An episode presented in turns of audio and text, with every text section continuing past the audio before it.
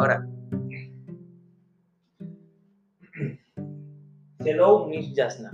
this is the English project. My name is Francisco Medina. And Alberto Tank. What would you do if you won the lottery? The first thing I would do is buy money, bicycles.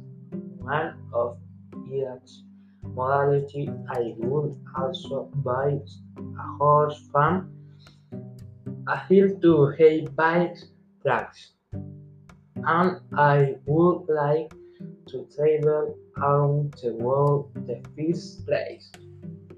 I would like to visit World be Spain Science, one of the sport that I practice is BMX, and in Spain it stands out a lot as second place will be Canada to practice enduro.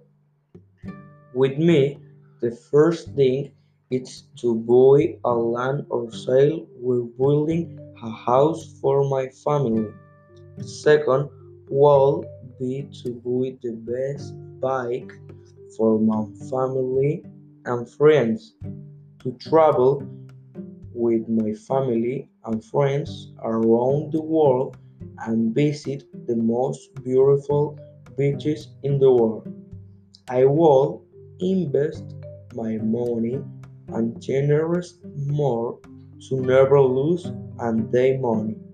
I will visit the seven wonders of the world that are beautiful and eat place cute popular with tourists from the world and travel to Spain for the debut BMX It's very popular in this country.